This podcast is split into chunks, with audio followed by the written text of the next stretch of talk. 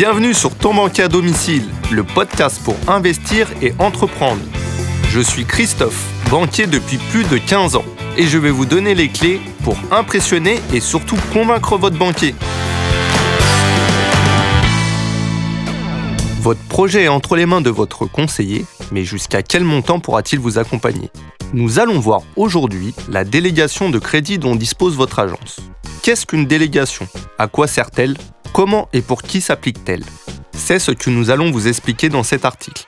Dans la plupart des banques régionales, chaque agence est dotée de délégations ou de compétences bancaires, c'est-à-dire qu'elle pourra valider ou non vos financements jusqu'à un certain montant. Ce montant sera plus ou moins important selon la taille de l'agence, selon l'ancienneté du directeur. Certains conseillers peuvent également avoir des délégations. Pour décider de vous accorder votre emprunt, plusieurs critères sont pris en compte par la banque. Tout d'abord, la relation humaine, la façon de vous exprimer, de présenter votre projet, tous ces éléments de l'importance. En effet, la banque est sur le point de vous accompagner sur un projet à plusieurs milliers d'euros, voire plusieurs millions d'euros sur les plus gros dossiers. La relation que vous allez avoir avec votre interlocuteur est très importante. Il va vous représenter sur votre dossier s'il n'a pas de délégation pour la valider. Mais s'il peut décider de vous accorder le prêt, alors vous devrez le séduire. Attention, nous parlons de lui plaire professionnellement, pas au sens propre. Il n'y a pas d'aspect romantique, nous parlons bien de séduction humaine. Créez un bon feeling, parlez de sujets autres que la banque, pour lesquels vous pourrez avoir des points communs. La relation humaine est au cœur de tout. Bien entendu, ne vous forcez pas, ne faites pas semblant, mais l'idée est de s'intéresser et d'échanger. Vous devrez connaître votre projet sur le bout des doigts. C'est le critère le plus important. Il sera au cœur de votre sollicitation. Vous l'aurez rédigé de manière à ce qu'il soit clair et compréhensible. Faites en sorte qu'il donne envie de le découvrir dans son intégralité. Vous devrez montrer l'investisseur que vous êtes, que ce soit pour l'acquisition de votre résidence principale ou pour un bien locatif. Vous connaîtrez la surface, l'année de construction, le prix, la situation géographique. Vous présenterez les plans ou bien des photos actuelles et pourquoi pas le projet final en cas de gros travaux.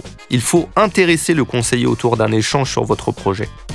Votre situation matrimoniale, mais aussi et surtout patrimoniale. Votre situation financière aura une incidence directe sur la délégation de votre agence. Celle-ci risque d'impacter votre scoring bancaire, mais également votre taux d'endettement et votre reste à vivre. Il en sera de même pour vos relevés de compte. Faites en sorte de les rendre attrayants, pour ne pas dire sexy. Ça peut arriver à tout le monde d'avoir un décalage de trésorerie et de se retrouver à découvert, mais essayez au moment de présenter vos relevés, environ 3 mois avant, de ne pas avoir découvert et mettez en place des versements programmés sur des comptes d'épargne. Concernant vos dépenses, si vous voulez devenir investisseur, dépensez de manière raisonnée et raisonnable en limitant les achats non essentiels. Une fois vos objectifs atteints, vous aurez tout le temps de profiter, mais avant, place au travail.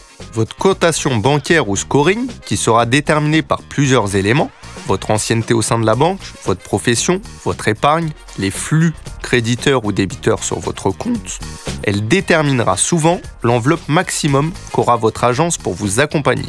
Pour faire simple, une bonne cotation permettra à l'agence de disposer d'une délégation plus importante pour vous accompagner sur des projets de montant supérieur. Votre ancienneté aura également de l'importance. La banque appréciera votre fidélité, mais surtout, elle vous connaît. Dans une période comme celle que nous traversons, dans laquelle l'accord d'un financement est de plus en plus dur à obtenir, la connaissance du client et son ancienneté a beaucoup d'importance. La banque est une entreprise. Elle a donc besoin de développer son portefeuille client. Mais dans un contexte tendu, elle accompagnera peut-être plus facilement une personne déjà cliente qu'un prospect. Il n'y a pas de vérité absolue, mais le financement est un risque important pour la banque. Ce risque sera plus simple à appréhender sur un client que l'on connaît depuis des années que sur un inconnu. La faible marge actuelle des taux de crédit pèsera sur la décision que prendra la banque.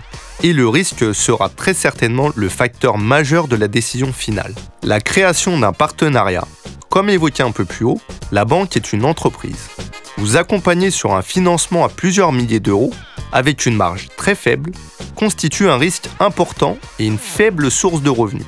Que vous soyez nouveau client ou non, ce qui sera intéressant sera la relation à long terme et le partenariat que vous allez créer au travers votre projet. Pour cela, faites une liste de produits et services qui, bien entendu, répondront à vos besoins, qui seront adaptés à votre situation et à votre profil. Échangez ensuite avec votre conseiller pour déterminer ceux qui seront à mettre en place. Voici une liste non exhaustive des produits et services que vous pouvez solliciter. Assurance IARD, prévoyance, produits d'épargne bancaire, livret A, LDD, etc.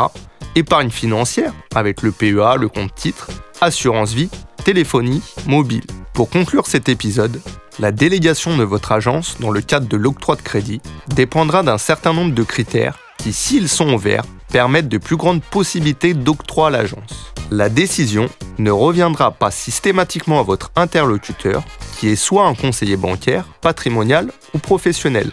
Cependant, c'est lui qui présentera et défendra votre projet devant son directeur d'agence ou bien devant son directeur de secteur, personne externe de l'agence, ou encore auprès d'une commission, un service dédié au crédit. C'est pour cette raison que la présentation que vous ferez et la relation que vous aurez avec votre interlocuteur aura toute son importance. Le banquier défendra plus facilement un projet clair d'une personne sympathique plutôt que le contraire. Les délégations sont propres à chaque réseau, groupe bancaire et même à chaque agence. Parfois, une agence aura une délégation de 300 000 euros, alors qu'une autre pourra aller jusqu'à 2 millions. Cela pourrait être intéressant d'obtenir l'information au cours du rendez-vous afin de savoir qui sera le valideur de votre dossier et l'accompagnement que vous pourrez obtenir pour vos futurs projets dans le cadre de votre partenariat. N'oubliez pas de vous renseigner avant de démarrer votre projet et de bien vous former. Vous retrouverez plein d'autres conseils dans notre formation. Mais en attendant, si vous avez des questions, nous y répondrons avec plaisir. N'hésitez pas à partager et nous rejoindre dans cette nouvelle communauté. A très vite dans un prochain épisode de Ton banquier à domicile.